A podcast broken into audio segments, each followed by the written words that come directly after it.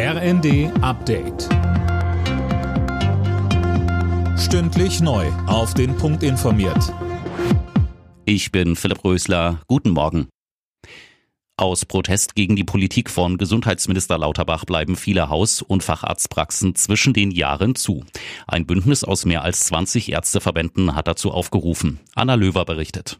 Wartezimmer, die aus allen Nähten platzen, lange Telefonwarteschleifen, kaum verfügbare Termine und dazu viel zu viel Bürokratie. Der Verband der niedergelassenen Ärzte in Deutschland rechnet damit, dass sich bis zu 70 Prozent der Ärzte und Ärztinnen bundesweit an der Protestaktion beteiligen. Vorab sollten sie ihre Patienten über die Schließungen informiert und Vertretungen organisiert haben. Auch der kassenärztliche Bereitschaftsdienst ist unter 116 117 zu erreichen. Die Wetterlage hat sich zwar etwas entspannt, vielerorts in Deutschland besteht aber weiter Hochwassergefahr. Unter anderem in Niedersachsen ist die Situation teilweise kritisch. Allen voran an der Oker, die auch durch Braunschweig fließt. Die Talsperre dort ist komplett voll, heißt es von der Stadt.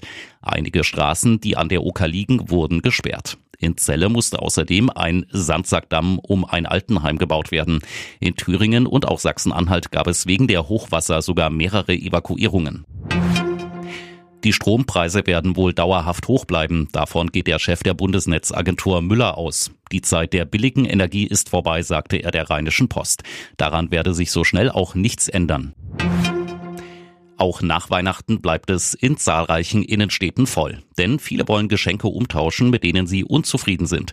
Michaela Spanenberg von der Verbraucherzentrale Sachsen betont, im stationären Handel ist man da auf die Kulanz der Händler angewiesen. Und zum Thema Gutscheine sagte sie uns. Ein Gutschein, auch wenn dort keine Geltungsdauer oder ähm, Geltungsbegrenzung vermerkt ist, gelten in aller Regel drei Jahre. Was aber klar sein muss, ist, dass es auch kürzere Fristen geben kann. Also es kann kürzere Geltungsdauern, Laufzeiten für Gutscheine geben. Also unbegrenzt gültige Gutscheine gibt es in aller Regel nicht. Alle Nachrichten auf rnd.de